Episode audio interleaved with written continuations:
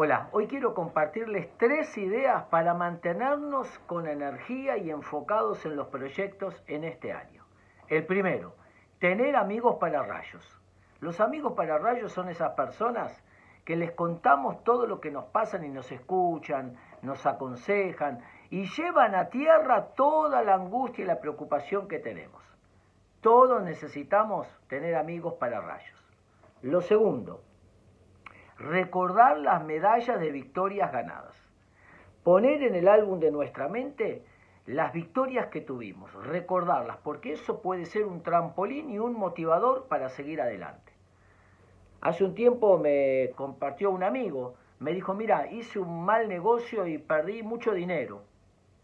Le dije, te caíste de la cima de la montaña, es verdad, pero la habilidad que alguna vez te llevó a la cima no la perdiste.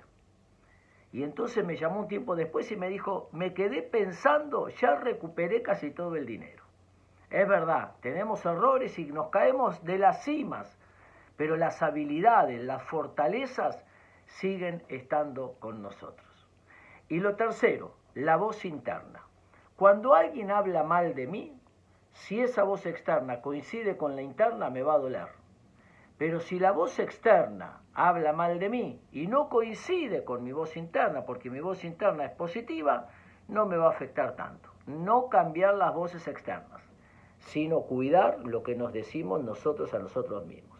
Jugar de locales, hablarnos bien y tener una voz constructiva, una voz pacífica, bondadosa, compasiva, que nos lleve a seguir creciendo. Espero que les sirva.